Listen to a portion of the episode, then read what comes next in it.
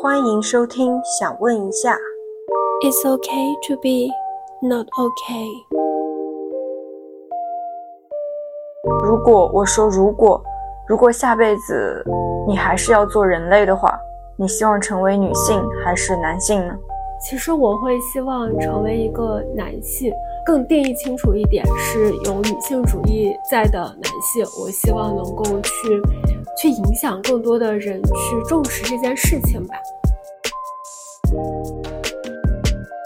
欢迎收听新一期的《想问一下 Wanna Ask》，我是主播小资。Hello，大家好，我是主播 April。那今天呢，是我们想问一下的第四期。今天我们想聊的话题，其实也是我想了非常久的，就是关于我们亲身经历过的，或者发生在我们身边的关于女性的性别刻板印象。嗯，从准备到当下录制的话，我的状态其实都是蛮兴奋的，因为我觉得说终于可以有一个窗口，或者说一个渠道让我发声了。不过我的发声。并非对这些印象进行单独的吐槽，或者说要高举性别的大旗了，而是我觉得，嗯，面对那些可能真的发生过的事情，然后可以表达出，哎，当下我的感受是什么？是，确实我们还很难做到说我们两个的一些感受或我们是怎么做的，能够影响非常多的人。但是我觉得能够讲一讲，呃，说一说。有被听到，就是有人听到这个故事，或者是听到我们的一些所思所想，我会觉得它都是挺有意义的，因为它某种程度上也在告诉别人说，哦，你不是一个人，你也有人会有跟你同样的经历，他们也有自己的一些呃不一样的感受，他们也有他自己的一种处理方式。我觉得这个对于无论是听众是呃男性还是女性，我觉得。都还是是一个蛮有好处的话题。嗯，是的，那就直接来到我们所要讲的女性性别的刻板印象。那今天我们所讲是准备讲三个，因为我们怕太多了会讲不完。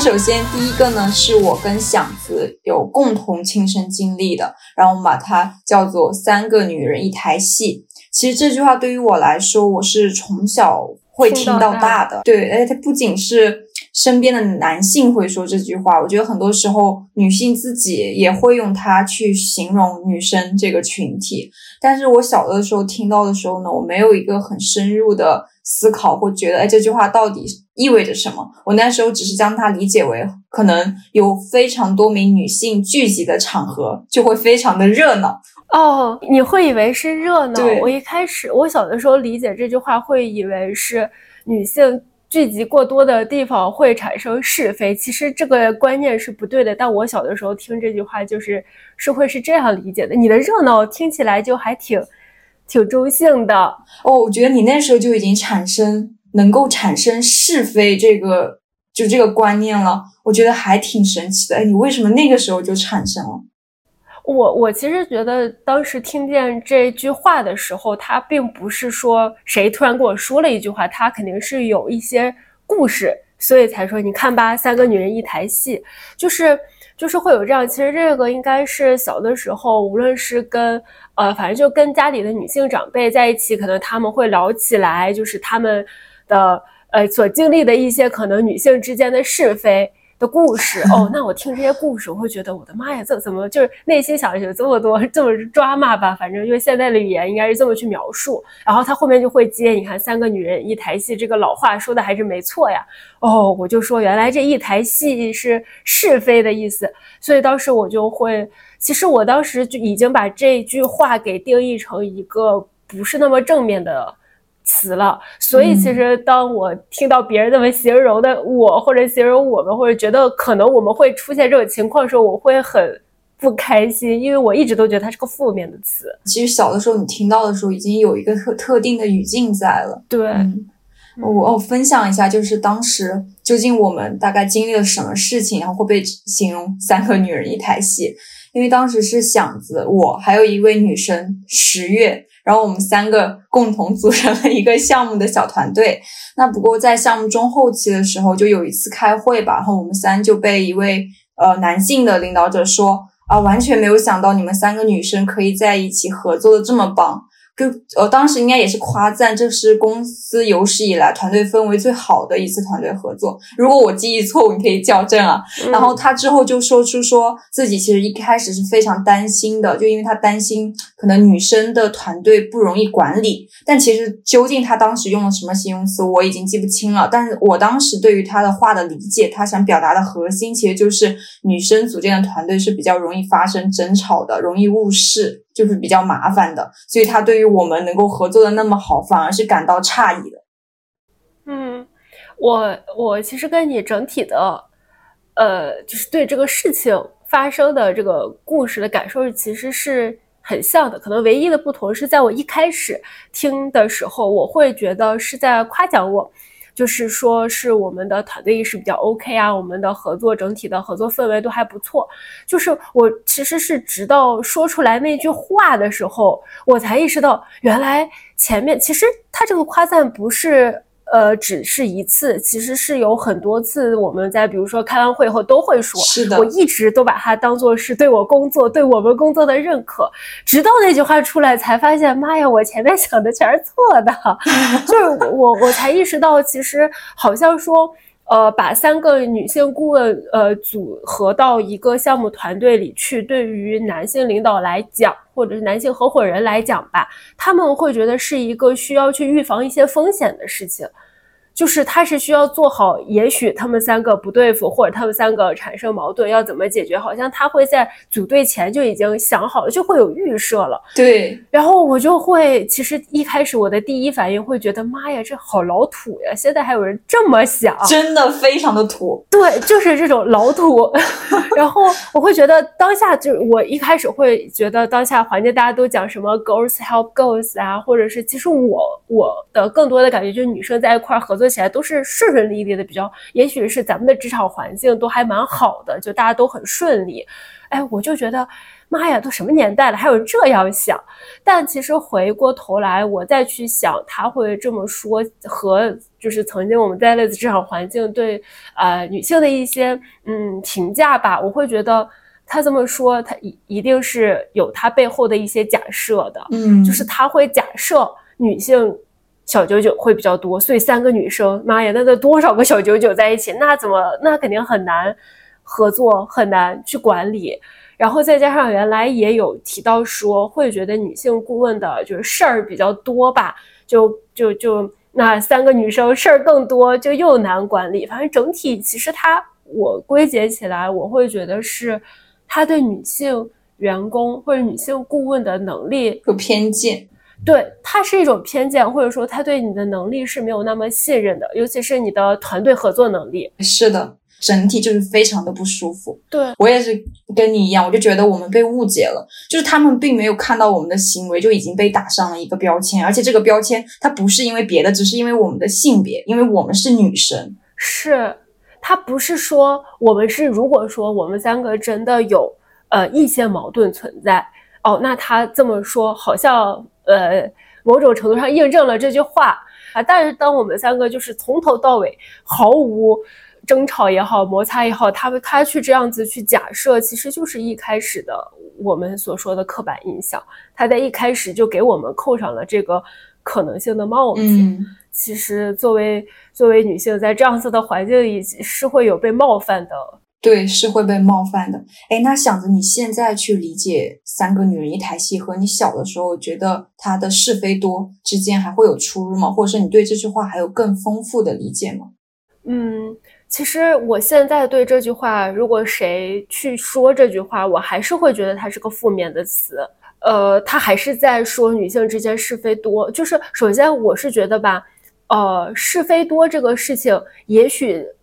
也许在很多人的呃基础印象里，大家会觉得好像女性之间确实会发生一些争执，但是其实我们如果很理性的来看，是我们很难去说，因为什么什么统计，所以女性之间的争执一定高于男性，所以女性之间是非多，所以三个女人一台戏。我觉得这个逻辑是不成立的，就是你没有一个很强的呃事实去证明，它其实很多都是基于一些假设，基于那个所谓的刻板印象。所以我对这句话整体还是会觉得很负面，而且我始终觉得他对这个底下背后就是会觉得女性就是单独的，他就没有办法合作。对，是的，就是可能我一开始说我小的时候就是 非常单纯的理解这句话，但是可能现在长大了，以及真的经历了别人这样子去讲我自己的时候，然后我才可能也会就是产生的对他的理解和你一样，就觉得他其实是在说女性之间更容易去发生斗争，而且这个斗争他。他就不像男性之间，可能是那种为为了权力，就是为了某一个目目标，或者是争个高下。他是因为出于各自个人的私心和嫉妒所引发的一种明争暗斗。就是我我在想的时候，就会想到那些拍的很多的宫斗剧嘛，就是好像。为了得到皇上的恩宠，就一定要女人在后宫斗得鸡飞狗跳的。然后我会觉得这个可能就是对于我能想到的三个女人一台戏，直接联想下最直白的一个联系。但但是其实那个也许在古代的时候它是存在的，可是把它放在现在的场景，我是觉得非常之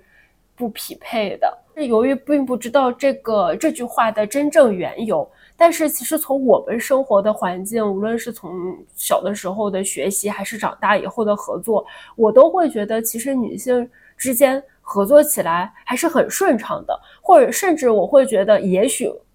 呃，比男性之间合作还顺畅。不过这个是可能要看岗位哈，因为我是觉得女性她的共，她是有一个定的共情能力，所以说我们比如说就拿我们三个顾问来合作举例，我们其实是会。呃，知道，比如说在某一个小的 case 上，那你可能主付出了一些东西，或者你主讲了一些东西，那下回可能让另一个人讲。我们都是知道彼此是需要被看见，或者是彼此都需要去成长，所以给彼此一个平台，且相信别人也会给我平台。这个的底层是我们相互之间是信任的。是，那你觉得为什么会产生这个印象呢？因为。就像刚刚说，我们其实也会发现，身边的女性是可以顺利顺畅的合作的，甚至她的合作出的结果会比原先可能大家设想的那种更好，她会更出彩。那为什么还会有现在这样子的刻板印象？我一直都有？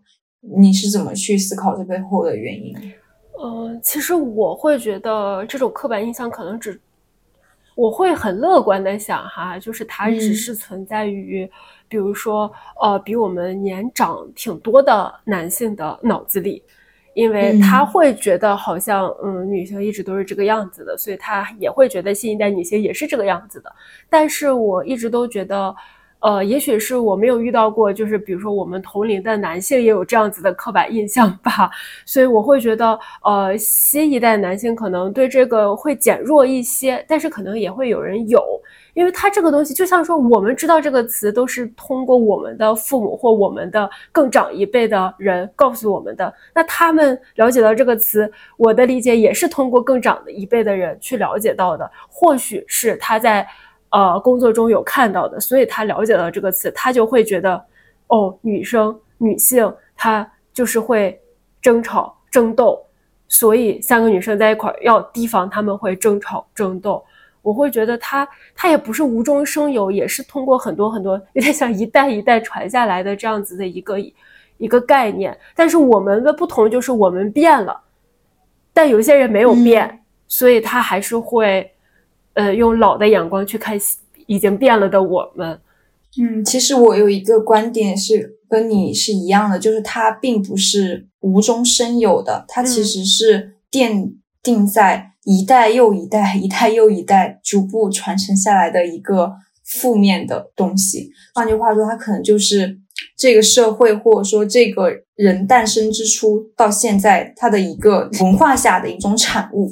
我觉得，如果谈及为什么会产生这个刻板印象，其实是要回归到呃更大的一个框架下去看的，那就是其实我们所处的社会到底是一个什么样的模式。其实我觉得。嗯，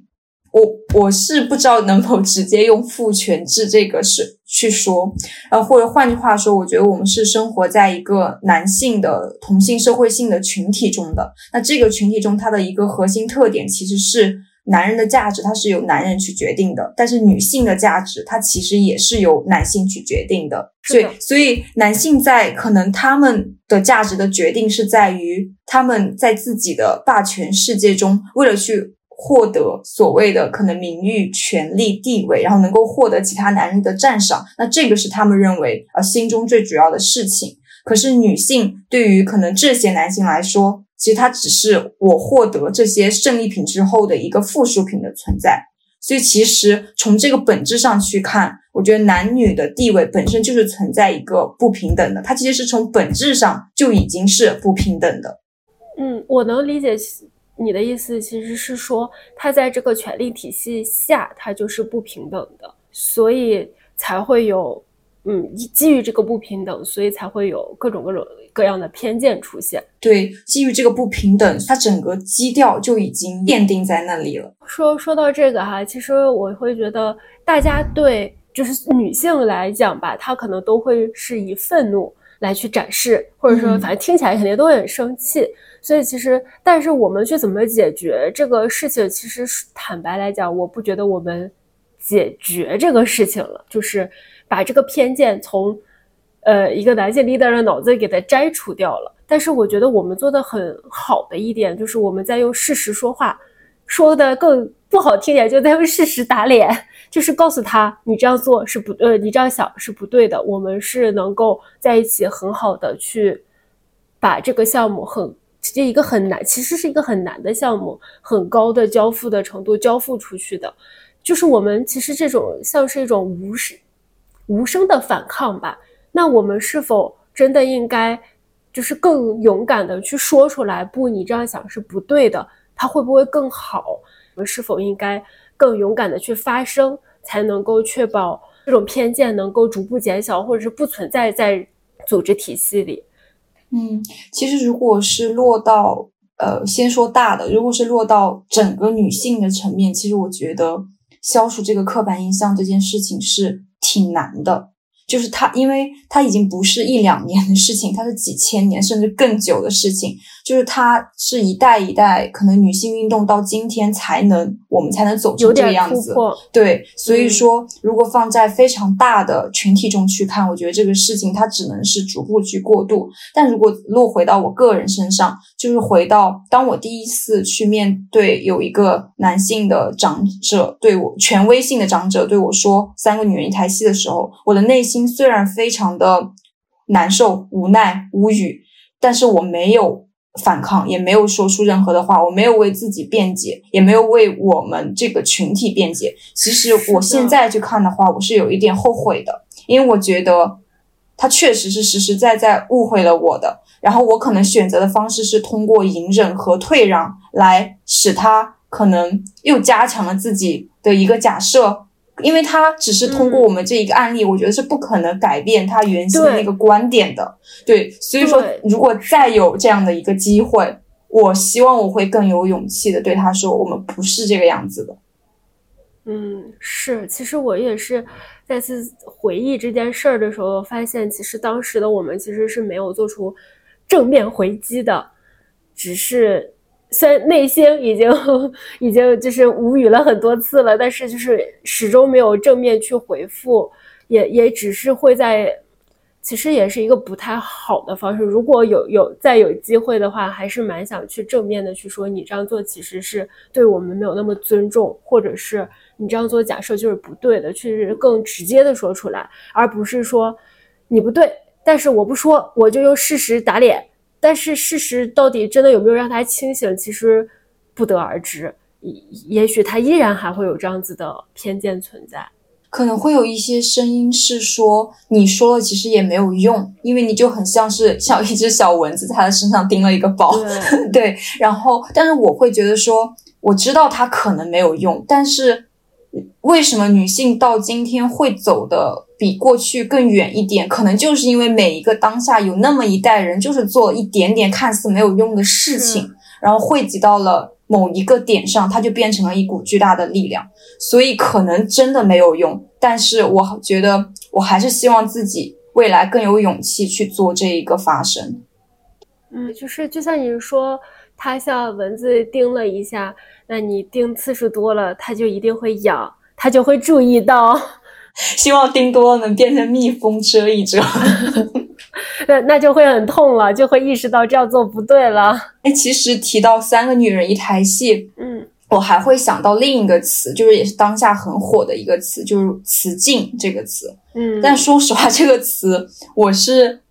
嗯准备了这个，可能它才会很真实的存在在我的生活中。就我过去可能只是听我的女性朋友有说过，她身边有雌竞的现象发生，但那会儿我没有真的，我没有其实没有在这个事情上很留意。对，当我真的去准备的时候，我才哦才知道哦，原来这个事情是这样子的。就是可能我我自己去理解为什么会有雌竞的话，就是沿着刚刚说的那个，一定是要在一个父权制不平等下的基础上去谈，然后会觉得如果说。在这个语境之下，其实女性可能本身就已经被赋予了我们都是潜在竞争者这样子的一个关系。为什么？因为我们是只能通过男人去决定我们的价值，我们自己是没有办法决定的。那我们。必须是为了得到所谓男人的男性群体的肯定，才能去巩固。那这样就是我们就已经被视为潜在的竞争者关系，我们已经是一个弱弱势的关系了。那如果在这种情况下，其实让我们团结起来，共同去对抗权威，其实反而会比不如直接躺平来的。更直接一点，躺平就是可能就会发生当下所看到的一些所谓的雌竞的现象。就当我这样子去理解的时候，我才发现啊，原来这个东西会这么的深。是因为其实在我一开始听这个词的时候，我把它理解的很简单，就我想着就是女性之间竞争。然后我就在会想说，那我有没有类似这样的情况呢？我好像也会跟身，比如尤其上学的时候吧，跟哪个身边的小姑娘觉得，哎呀，我们两个整体什么的都还挺像的。那我就想说，我的成绩要比她好。我曾会觉得，这种它就算是一种雌竞，就是只要是两个女生之间相互 PK 就算。但后来我又会觉得说。他如果把我们把它放在一个所谓男权的这个话语体系下来讲的话，它更多的其实就是你说的那个，就是是两个姑娘在竞争得到男某一个男性，或者是在整个体系里被男性认可。但如果这样子一说，我就我会有一种感觉，就是我很幸运，因为我没有，或者是我其实当下还是没有意识到，其实我已经卷入过此境。只是我现在会觉得我没有，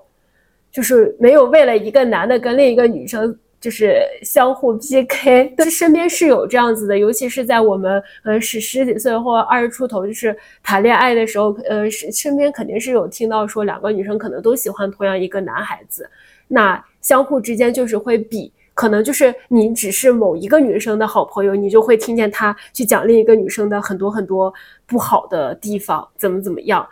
呃，我们也可以把这种东西叫做一种雌竞吧。但是我一直都觉得，雌竞这个事情还是一个挺不好的事情。其实它是在加深大家对认为女性是没有办法合作的，他就一定要相互竞争这样子的一个，就我们刚刚说的这种刻板印象的。哎，其实。其实我过去可能聊聊到雌竞的时候，我第一印象是，哎，为什么这个女生一定要这样子呢？就是我，就是虽然我也是女生啊，但是我听到雌竞的时候，其实我第一印象怪的，可能也是那个去发起或参与了雌竞的女生。是，可是当我了解了背后她为什么会雌竞的时候，我才会觉得，其实她。也不是那个女生可能自发的，她就是想那样子，而是在她就是在这个社会的背景之下，我们所处的位置所决定了，可能我们大主流的方向是需要去发生这种竞争关系的。反而说，呃，假设我们我虽然知道我自己是属于弱弱势，可是我就是要获取跟男性一样的权利资源，那其实这条路往往会比。可能那条路更难走。这条路所指的就是女性直接依附于男性，从而获得更多的权利和资源，以此来实现自己更多更大的想法。那其实相对来说，依靠自己的力量直接跟男性去抗衡，往往是需要更大的勇气和动力的，甚至说是根本做不到的。所以通过这样去看，可能当聊到雌竞的时候，不能够直接去责怪那个女生。嗯。就是他也可能是会有一些身不由己在，所以才会去选择，或者他自己其实都没有意识到。对，其实就像我刚刚说的，就是如果你问我有没有参与过雌竞，或我有没有真正做过这事儿，我就会就感觉上我应该没有吧，但也许在别人眼里其实是有的，只是我没有意识到。嗯，哎，其实我会把我之前就是。我会很在意身边学习好的女生，就是我会把她们当做假想敌，但是我不会对学习好的男生有同样的情绪。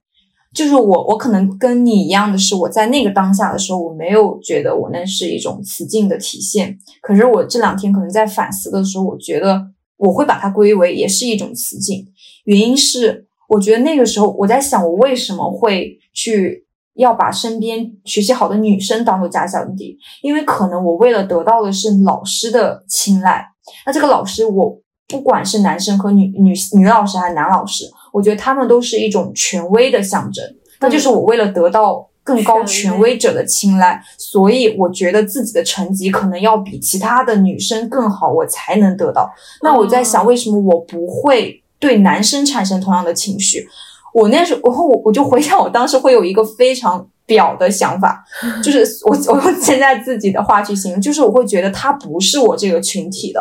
就是男性不是不是我的同类，然后我觉得我不需要跟他竞争，我觉得我应甚至我应该跟他成为盟友，我觉得我要获得他的目光，就是就我当时会有这种心思在，但是那个当下是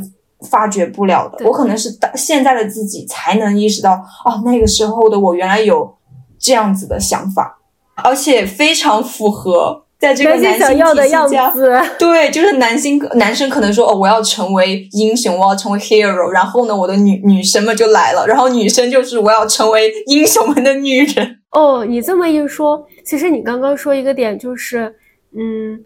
我好像在上学的时候很难，确实很难去说我要跟这个。反正我确实也没有说我要跟这个男生进行一个 PK，可能不太一样的就是我当时就对老师的就是关注多不多，倒对我来说不是一个很重要的点吧。他更多的好像会是，但是他是不是对权威的一种认可呢？我也说不准。可能他这个权威是父母吧，就是觉得你成绩好，可能父母很开心，你自己就会很开心。那你就会觉得，哎，我我比更多的呃班上的女孩子都优秀，嗯，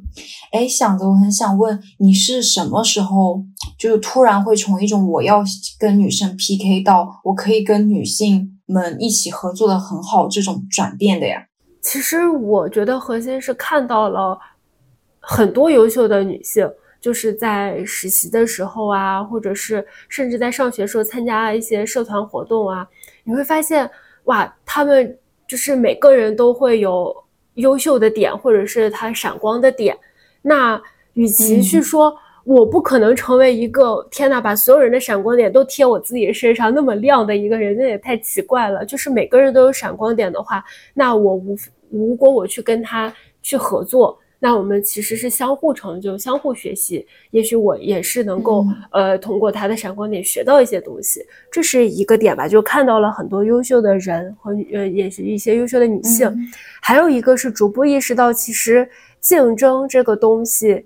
挺奇怪的，就是你没有必要人跟人竞争，人跟人之间的。区别太大了，无论说是女生跟男生，还是女生跟女生之间，它的区别都非常大。我就意识到，其实真正竞争的是跟自己跟自己竞争，自己有没有越来越好。那当这个东西确定了以后，其实我是否要高于别的女性一些东西，变得就没有那么重要了。其实是这两个点合在一起才。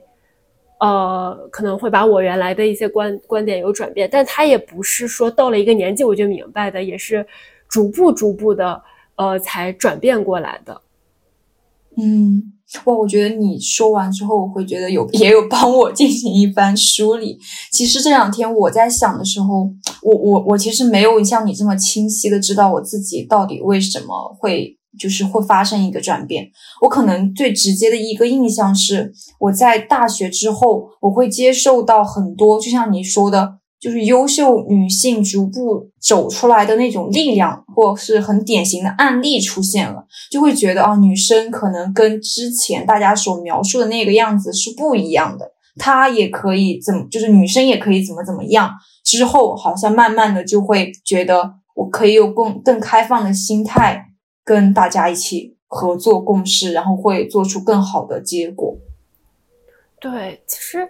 我会觉得，在上学的体系里，我们能看到的优秀的女孩子，她更多的还是在成绩上，或者是，即便是你加上了一些课外活动也好，或者是，呃，实习也好吧，就是她是都是挺有统一的，或者是都是在一个标签库里所贴的一些标签。但是呢，当我们走出社会，或者是呃年龄的增长，接受到的信息更多，你会发现优秀女性的样子。还挺不一样的，就是它并不只是固有的那些东西贴在身上，你你可能就是会对这个的定义就会变广了很多。嗯，是。哎，那你相信女性之间存在真实的友谊吗？哦，我是很相信这个点的。哦，哎，那你听过就是小的时候，或是你身边会说女性之间不可能存在真实友谊这种话吗？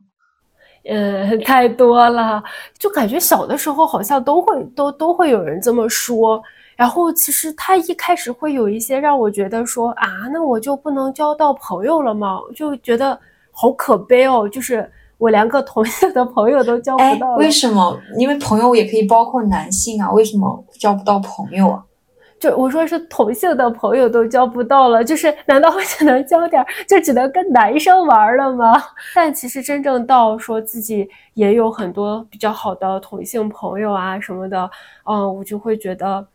这些都是一些偏见吧。我现在一直都觉得，因为我始终都相信是有很好的友谊存在的，即便就是我们想一个非常极端的情况，我就会，即便是说。你跟你的好朋友同时喜欢上一个男性，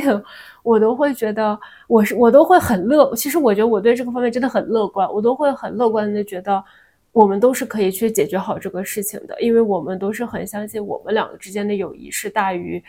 其他的很多东西的吧。我我是觉得我小的时候就是没有成熟的那种高中的或初中的阶段，就是我可能也是。有现在这种女性不存在友谊的这个话语里的，就那个时候，其实我自己去回想的话，我的确男性朋友会比女性朋友多，就是可能我也会有一个观念是，我觉得跟男孩玩比较的更自由洒脱一点，然后跟女孩子玩可能确实需要处理的事情会更多一点，就那时候我会有一个这种印象在，但是并不一定它是真实发生的，但它只是我自己的一种臆想。但是后来到现在，我会发现，可能它反过来了，就是我的女性朋友的数量已经比男性朋友更多一些了。对，而且我我跟我一位女性朋友已经有一个十五年的感情在了，我们是从初中到高中的同班同学，然后到目前也是在相互联络对方。就我觉得，哎，其实他并不是像过去老古语说的那个样子的。嗯，你这个让我想到小的时候，其实我妈妈会比较建议我多跟男生玩一玩。呃，她这个建议其实底层是觉得，嗯，男生可能思维所谓的逻辑思维比较好，或者是说男生的事儿没有那么多。其实它都是一些偏见，就是我们现在来看都会是一些偏见。但小的时候我还是挺听话的，我就会说。哦，那我就多跟男孩子玩一玩，甚至我也会有说，啊，跟女孩子在一起就总要去考虑这个女生今天是不是不高兴啦，那个人会不会因为我跟这个人走的走得近而又就是怎么怎么样了，我也会觉得呀，好麻烦呀。本来我这个人就很很不喜欢处理这种事情，但是其实。真的上了高中，对，上了初中吧，初中、高中一直到长大以后，我就发现这些东西其实都是有好多好多的，你叫刻板印象也好，还是说错误的基本假设也好，都是建立在这个上面的。嗯，就是不可能，就是我们很难说跟所有的男性玩，你就一定逻辑思维变得很强。我觉得也挺搞笑的，肯定不是这样子的，也不是说，呃，一旦只要跟女性群体在一起，他就会有很多很多的是非，也不一定。就是它不是说一定不会有，但是它也不一定会有，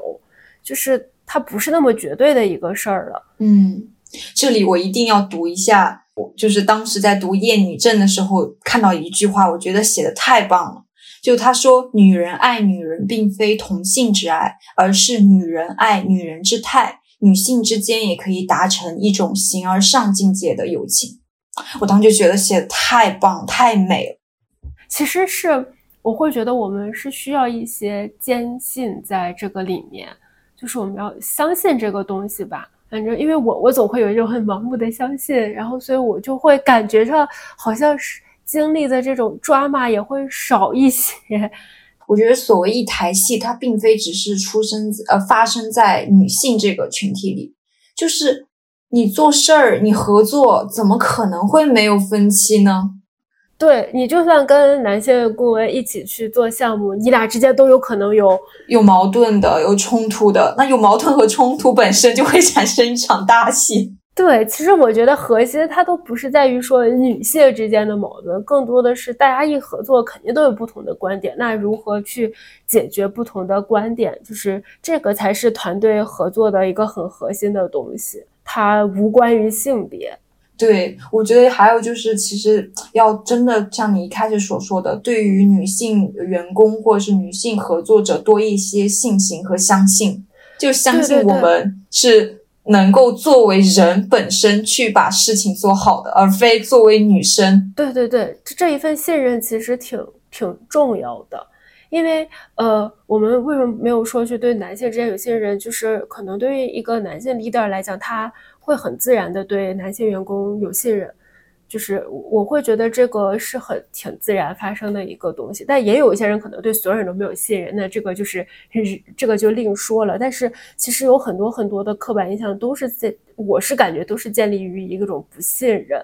那这种就是在不信任的这个前提下去做很多的事情，就会有难度。你再加上对你这个性别的不信任，你推动这个事情就会更有难度。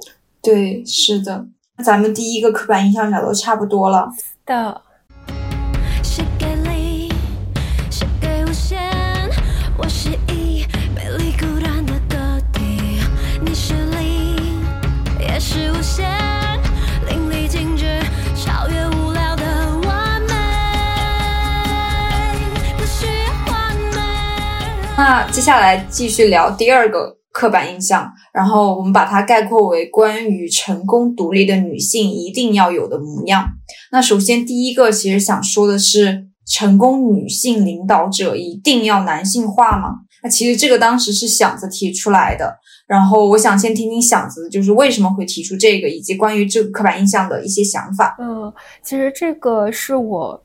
我我可以说是困扰，从小到大都在困扰我的一个一个困惑，就是在小的时候去看新闻联播的时候，或者是尤其是去看我们当地的一些新闻的时候吧，哦，我就其实我有问过我妈妈，我就说为什么这些呃女性的领导都是短发，就看起来就是挺男性化的吧。因为我我当时小的时候就会觉得长长大以后女性还是长发的样子吧，就是我就其实这这个观点也没有那么正确了，但是我就会觉得为什么 leader 就一定要是个短发？难道就是我要作为女性领导就一定要打扮的跟个男性？就因为他们都是短发啊，西西装西服啊，就是这种就不会穿的比较漂亮的裙子，甚至就是其实是比较得体的裙子都很少会出现嘛？我就不太理解为什么？就难难道如果我以后想作为一个领导者，我就一定要？变得跟男的一样吗？就是小的时候，我其实会会有这样子的困惑。然后虽然但但是我妈妈确实也没有给我什么回应吧，反正因为她也有同样的同款困惑。然后 然后长大以后，其实我是在第一次实习的时候，我我的所有 leader，就是我所有的上级和上上级都是女性。然后那个时候我才意识到，哦，其实并不是我想小时候想象中的那个样子。就他一定要是一个很男性化的样子，因为我的女性 leader 打扮的都很 fashion，但是他丝毫不影响他工作的专业水准。哦，我就觉得说，其实一个女性 leader 她也是不不需要去抹灭她的女性特征才能够成为一个 leader 的。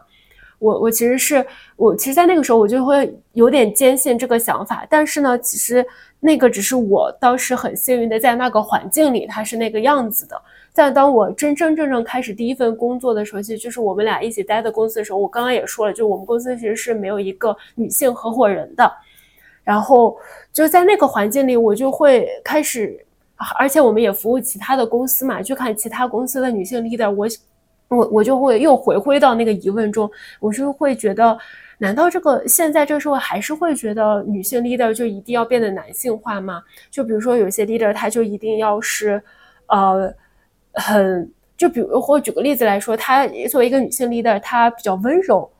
她这是不对的，就她是一个没有领导力的表现。我就会觉得，嗯，也不是这样吧。我其实不认可的，因为我原来也经历过，就是很温柔的 leader。我觉得他很有领导力啊，我在他手下我也干得很好，我也有成长。那为什么，呃，一定要说温柔就不能等于领导力，就等于你没有领导力呢？我就觉得很奇怪。是。然后当我们上次去提出这个观，就是这个刻板印象之后，可能我也去做了一些就是调查。去想说，哎，为什么会有这样子的一个刻板印象的出现？然后我发现，其实它首先一定还是在我们刚刚所说的，就是父权制这个是不平等的大环境之下去探讨的。是的，就首先第一个，其实它有点偏向是女性主义浪潮就发展就运动这个过程中产生的一种思想，就叫自由主义女性主义。其实这个流派，它当时是大概在十九世纪末和二十世纪初发生的。当时的背景其实是那时候的女生是完全没有办法全部被排除在社会工作生活之外的，就是她们不可以受教育，不可以参与任何社会的活动。所以那时候的呃，就是女性主义就会觉得要倡导男女平等，但那时候平等是建立在在。他们觉得男女之间是不存在任何差异性的，所以要给女性同样的受教育权、就业权和参政权。但他们这个没有差异，它是指他们完全忽视了可能是当时我们天生的生理结构上的差异和一些女性其实本身就具备的特有的特质。所以那个时候，这个观点可能就。比较的凸显一点，就是认为女生要像男生一样存在。它其实可能就是，我觉得我个人理解啊，它可能就是女性主义发展浪潮中的一朵浪花。所以在那个时候，它虽然是也是讲讲究男女平等，但它也是具备一定的局限性的。这是我可能让我更理解的第一个方向。那第二个方向，其实我在想。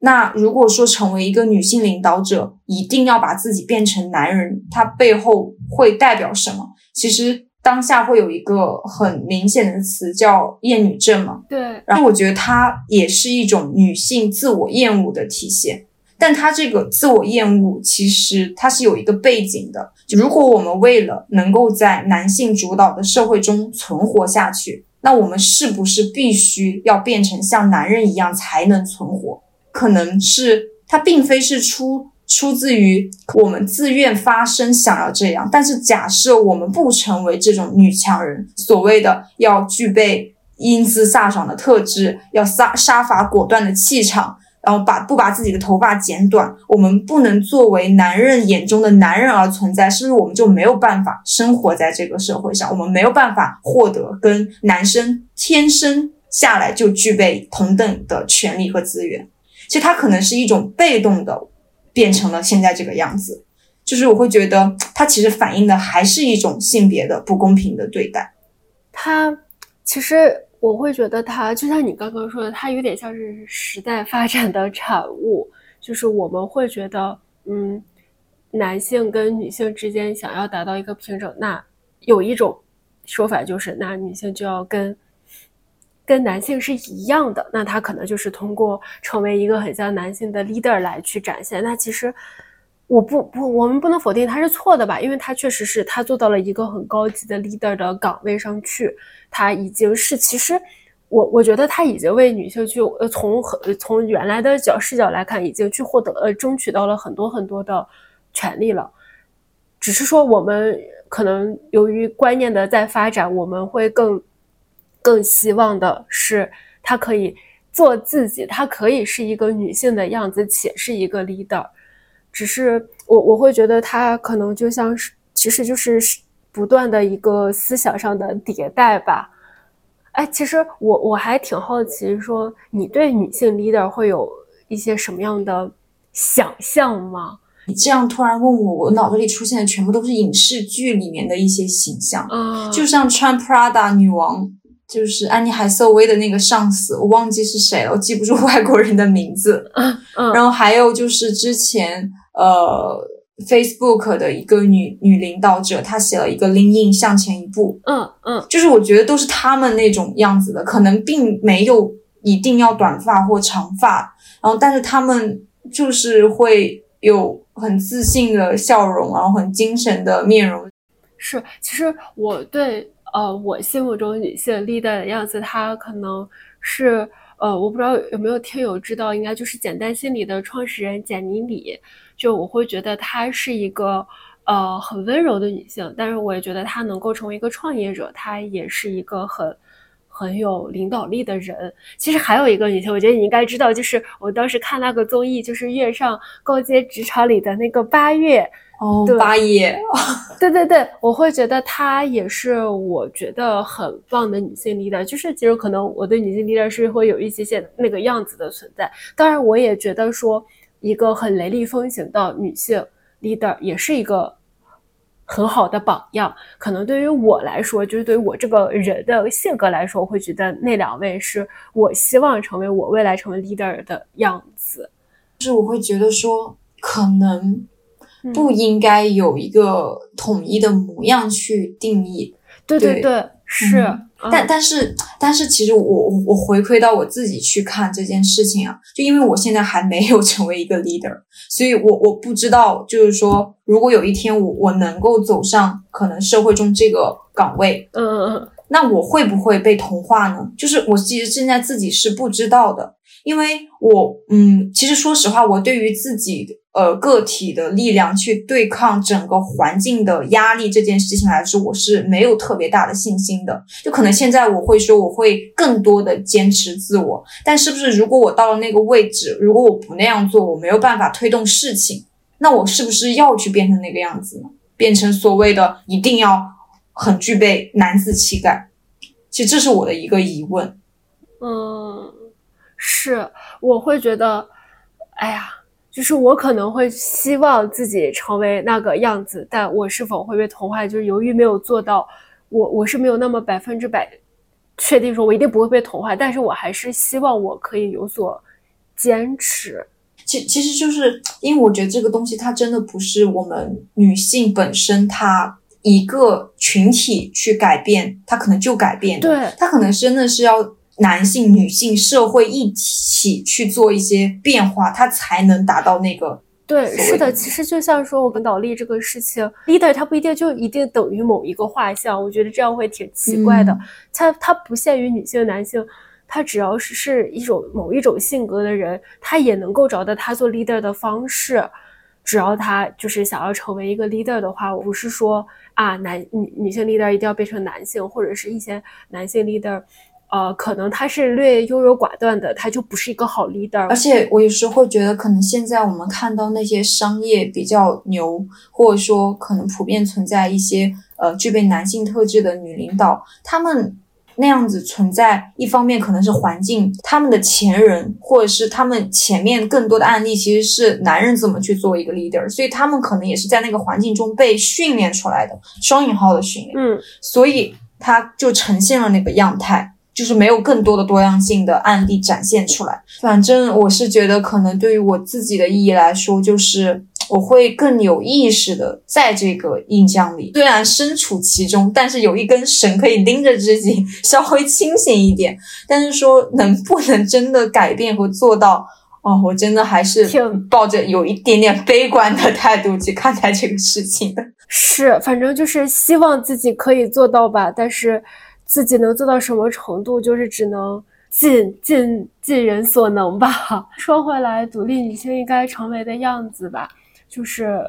我我还是会还除了这个说呃独，如果你是个独立女性，你成为一个 leader 就一定很男性化以外，我会觉得就是也有一些挺极端的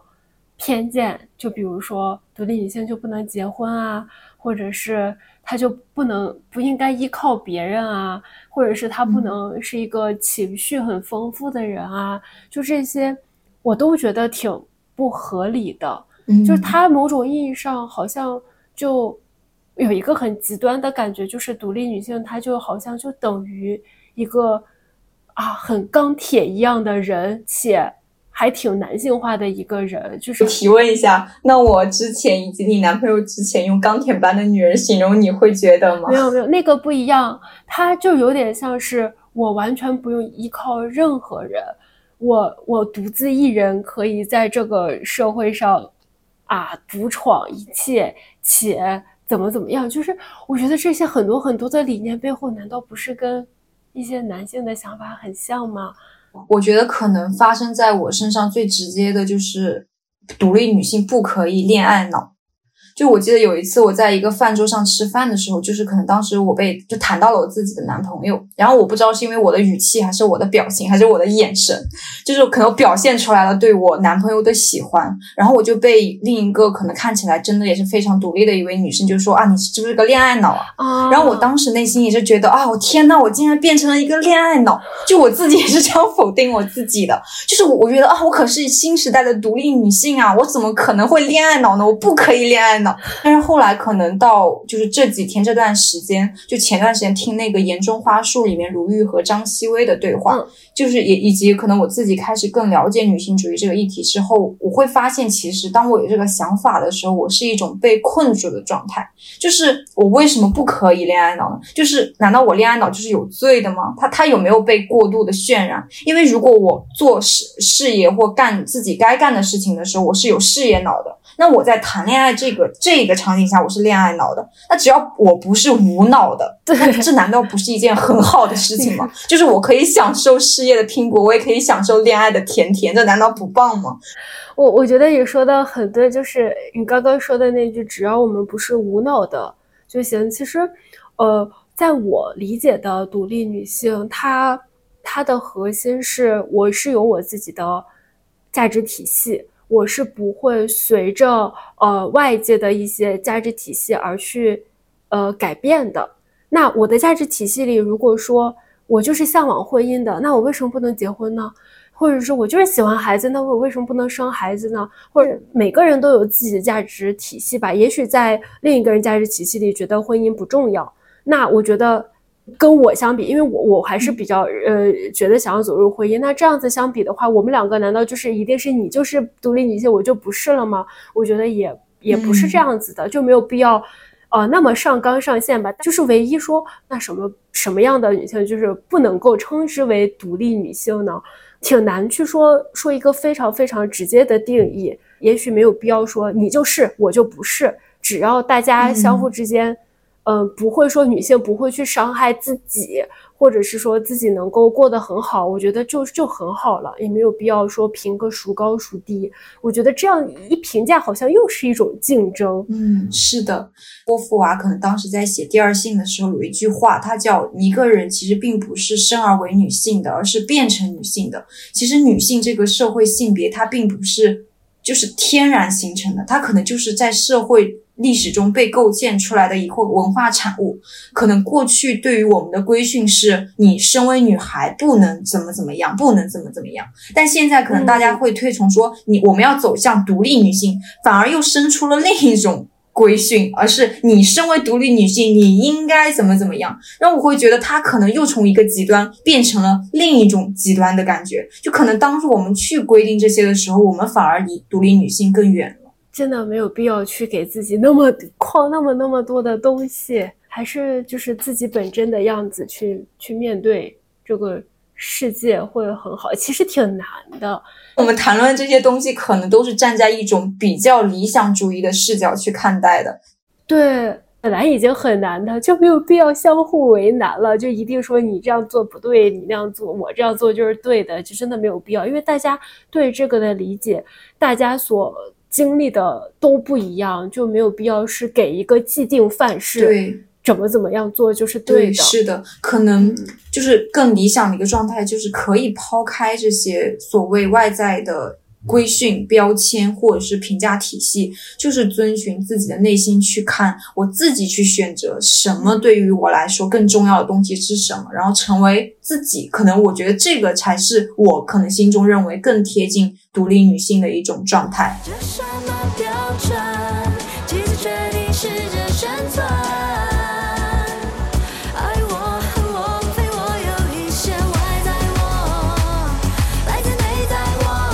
接下来我们就来到我们的第三个刻板印象，就是到了年纪，家庭聚会对我的关注只是婚恋相关，而忽视了我的工作发展。那这个也是想子提出来的。其实我会有一个疑问是，他们的忽视是一种怎么样的忽视？他应该是会问，也不会说百分之百不问，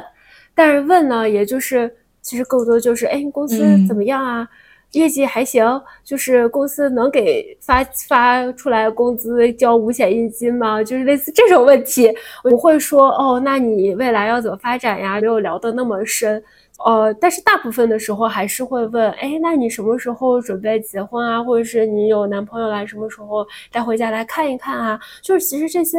呃，也是出于家人的关心吧，就是我是能够理解的。但因为当时的环境是，其实还有我的表弟在旁边，然后他应该是当时是要将近毕业，嗯，已经有一个。呃，有一个比较好的 offer，嗯，他应该是体制内，呃，相对体制内的一个 offer 吧。然后他们围绕他，其实他也有女朋友啊，就但是他，呃，所有的话题都是围绕他的工作，呃，甚至也会给他提很多的建议。我就觉得这个差别也太大了吧。就我就会觉得，我们本来也没有差很多岁，为什么嗯就是我们的话题要聊得这么不同呢？就是这，这是我当时的一第一个的嗯不开心的地方吧。然后第二个不开心的地方是嗯家庭聚会嘛，也就是不不仅有我两个孩子，还有一些更小一辈的呃弟弟妹妹们，就他们就会呃希望妹妹们以我那个表弟为榜样，他会觉得是个很优秀、很聪明的人。虽然我也很认可我表弟是个很优秀、很聪明的人，然后他会觉得说，哎呀，那你以后要能有你哥哥一半聪明，或者是能能跟他一样，我就很开心了，怎么怎么样。其实我当时当下听下来的感觉，也许那个妹妹没有那么在意哈，就是我瞎给人家操心，我就会觉得很奇怪，就是他为什么就要有一半儿呢？他不能就完全跟人家一样聪明吗？且就是我会有一个 极端的想法，就是难道我不应该是成为那个妹妹的榜样？她会更有体感一些吗？你这样去说，难道不是在贬低，觉得我并没有那么优秀吗？其实我都会有这样子很多的不开心的地方，所以就是才会引发了刚刚说的那个情景四的一些很多的情绪。嗯，我在想，可能我因为在这个家庭聚会中，我没有被直接这样问过这种问题，所以我的经历可能跟你没有很直接的想。但是我有一段是，我记得就是曾经我也被一个人夸过很优秀，但他当时给到优秀的原因是因为我在二十多岁这个你该谈恋爱的年纪谈恋爱了，所以我他觉得我很优秀。啊，然后我当时听完就觉得 我并没有被夸优秀，我就觉得非常的无奈和无语，因为我觉得这个他这句话的背后反映的是我的优秀并不是在于我成为了我自己的样子，或者我做了什么，而是因为。我在二十多岁的时候和一个男的谈恋爱了，因为社会可能规定就女的该在二十多岁和一个男的谈恋爱了。对，那然后我在想，那如果我没有在二十多岁跟一个男的谈恋爱呢？如果我跟一个女的谈恋爱，那你就不优或者我秀了吗。二十多岁谈了恋爱，我三十岁就分手了呢？那我这个人是不是就没价值了，就不优秀了？是所以我觉得可能就是这些刻板印象的背后，好像表达就是女性不应该是只到我们这个年纪，但是在我们这个年龄段的时候，更多被关关注的就是婚恋价值，而非个人价值。是，的，他就好像会有一个定义，就是呃，男性在这个年龄段呢，就是在搞事业。然后我在这个年龄段，女性在这个年龄段呢，就在一个呃人稳定下来。我觉得就是这不都是看每个人的节奏吗？你也没有必要大家对所有二十多岁女性只聊她是否未来会结婚吧。她可能也想跟你聊聊她的呃未来工作上的一些发展。嗯，这个事情它其实涉及到的还是在这个社会体系之下，嗯我们女性的价值和男性的价值，它究竟是怎样去定义的？就是我觉得可能在我们父母和我们父母早期那几代女性，那个时候不受教育的会比较多，甚至走不出去的会比较多。然后那个时候的价值的评价维度其实是挺单一的，是你嫁的好不好。对所以那时候就会有一句话，就是男要男怕入错行，女怕女怕嫁错郎。我不知道你们家乡会不会有，有，但是现在我会觉得，可能因为我们这一代的独生率上升了，加上可能我们女孩子也开始接受教育了嘛，所以我觉得可能我们现在身上其实是有两个价值维度的，一个是很在意的个人价值，但另一个还是婚恋价值。嗯就是而且这个婚恋价值，我觉得它再去往里看，它反映的其实还是男性赋予女性的价值所在。就是即使我拥有了事业上的成功，但假设我没有一个没有步入家庭，我没有一个完美的婚姻，我终究是一个失败的女人。就是我我没有被社会承认我是一个成功的人，因为我需要有一个男人拥有我，这样才可以去认定我是一个女人。我觉得这是这个刻板印象背后的一个逻辑，嗯也挺畸形的。是他有一种既要又要的，要你有事业，又要你有家庭，你什么都不能耽误。但是，就像你刚刚说，你家乡对你家人对表弟其实只有一个评价维度，就是他只要有事业，是功成名就就可以了。其实可能从嗯上一辈或上上一辈的人角度来看，他会觉得这个是认可的啊。现在对大家的要求都好高啊，就又要有工作，又要有事业家庭，啥都要有。但其实我就是我感觉没有必要吧，就是每个人都有自己的想要走的路。我完全有有事业，我们有家庭，倒倒也不一定说你就是这样子的，这样子的人就一定是最好的样子。或者就是说我我就是在努力的平衡，我平衡的不太好，我觉得这也是一个可以有允许的样子，而且我觉得大部分可能也都是这个样子。那如果说一个女性就是她就是想在回归家庭，我也不觉得你就一定要去批判她，说她没有大志怎么怎么样，就因为因为其实我真的感觉就是把家里操持好也需要很多很多的努力，也挺挺不容易的，就是大家。其实它核心是对大家更包容一些吧，什么样的样子都是可以被允许的。我会觉得这样子是一个比较好的状态，而不是其实就跟我们聊的那个女性 leader 一样，而不是既定的一定要是这个样子。对，是的，就是每个人都有自己的生命节奏，就急也急不了，催也催不了。对，哎，我还想说一下，就是我刚刚说的那个家里面的一些，呃，让我觉得没有那么开心的一些点吧。其实我我我，其实那个跟第一个呃事情很像的，就是我发现我去回忆的时候，我发现我都没有正面去回应这些事情，我都在自己里暗自较劲，暗自说哼，事实说话，就是我一直都。是走这个原则。其实，在聊这个话题前，我我也跟你讲过，就是我是有很多的担心的，就我好像会一直觉得我有自己的理念，或者是我有自己坚定的东西，但我并不想那么激烈的去表达。呃，但我现在会会我会有一个想法，就是也许不一定是非常激烈的表达，但是呢，如果我能去呃说出来我的一些想法，哪怕他他听没听到，我觉得都还挺有意义的，去说出来。也许真的有人听到了呢。就比如说，如果我真的说呃说出来说，哎，其实我工作上也有一些想要跟大家聊一聊的，或者说，那我觉得妹妹也可以学学习我呀，或者是我身边也有认识很很厉害的姐姐呀，嗯她们也很优秀，我觉得妹妹也可以去学习学习。如果我说出来这句话，我我会觉得，嗯，怎么说呢？其实也是一种在发声。是你刚刚分享的时候，我觉得好感动啊！就是因为我会想象一个 场景，就是说，可能因为在我们没有发生的时候，妹妹听到的都是大人的那些观点，他们就以为可能生活应该有那个样子。但是如果假设那种不经意的发生能够被听到，然后而发生一些改变的话，其实我觉得这是一个很美妙的事情。对呀、其实，哎呀，我就会觉得，呃，意识到，意识到自己原来，其实自己原来就是总总是在暗自较劲吧。呃，如果真的能说一些，或者是，呃，当然这个说，嗯，我个人的性格来讲，我可能会说的比较委婉或者温柔一些。这也是为什么当时说我最终还是说，我觉得可以聊一聊这一期的原因吧。哪嗯哪怕就是我们的可能想的，哎呀，没有那么那么的对，但只要能够表达一些我们的经历、我们的感受，被人听到，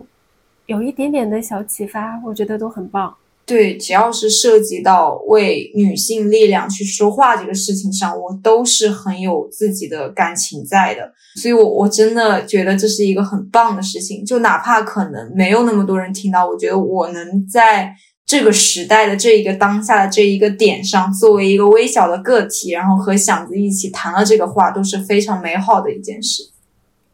我们要相信它是有意义的。是的，最后的话，想回到我们在谈这些东西的时候，我们最终其实想要表达的到底是什么？因为是这样子的，之前在读《厌女症》的时候，有一段是关于别扭女子的，然后当时写《别扭女子》那本书的作者，应该也是一位呃在。不断跟厌女症抗衡的一个人，上野千鹤子在写第一版的时候，他们俩之间可能还有往来，但是当后面的时候，那位女作家好像就不知道怎么就去世了，所以后来就是出现了厌女症的增订版，然后这个增订版里，然后上野千鹤子就就是多写了两篇，然后在那两篇里就会有关于到底我们在谈论厌女症、谈论女性主义的时候，究竟是在说什么的。因为这个背后想表达的是，其实即使我们今天这么大声的呐喊，或者说这么呃非常激动的在谈，我并不觉得我们就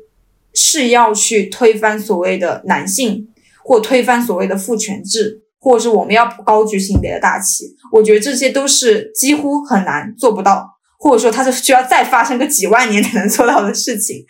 而且我也不想因此觉得说我们就要去痛恨我们身边的男性，觉得女性才是至上的，要女尊男卑。我觉得这种观点也是太偏激了。是的，对，我觉得更难的是，我们千万不要因此而去厌恶我们自己，觉得啊，我为什么这辈子活成了一个女生？为什么我要在这个环境下我没有办法的好活下去？对，是的，就是我我我觉得就是一定不要说一定说男性女性分个高下。我会觉得，如果说大家听了这些内容，会觉得说，哎，其实有些人会跟我经历的很像，或者是说有感同身受的东西，都是一个很。很棒的事情，还有一个点我还挺想去表达的，就是我很希望，呃，女孩子们能够相信自己是很美好的，就是甚至说，嗯。无论女孩子男孩子，要相信自己是很美好的，我们都是有这个与世界去交手的这个能力，只是说我们也要相信的是，这个世界上现在是会有，或者这个社会体系下是有不好的事情、不公平的事情，无论。对待男性还是对待女性，它都有不公平的事情。但是呢，会始终相信它是会越来越好的。只要有人去意识到，有人去哪怕微小的发生，它都是在推动这个事情在往前走。只要我们去更正确的去发声，去让大家意识到这个事情，它都是有一定的推动。嗯，是的。最后，我想分享这段话，然后来做一个结尾。摆脱厌女症的洗脑之后，我就不是一个女人了吗？我该怎么样作为一个女人存活下去？如果父权制如眼见不到而充满世界的重力一般无法抵挡，如果正是因为这种重力，我才能站在地面上，那没有重力则无法生存。我们无法想象脱离重力圈之后的自己。我总是过渡时代的产物，总处于半途之中，没有必要否定过去的自己。正是因为过去的局限、过失以及别扭，才有了今天的自己。原谅过去的自己，与那个自己和解，将那个自己拥抱在我的心中就好。往之我兮，以为他者；未来之我，亦为他者。请好好的活着。好啦，那。这个就是本期节目的全部内容。大家如果对呃女性主义相关啊，或者是呃作为无论是女孩子男孩子都有遇到过像我们当时分享的一些事情的话，就欢迎在评论区跟我们留言。大家可以在小宇宙、苹果 Podcast、网易云音乐、喜马拉雅、荔枝 FM 等各大平台找到我们。那我们就下期见啦！再见啦！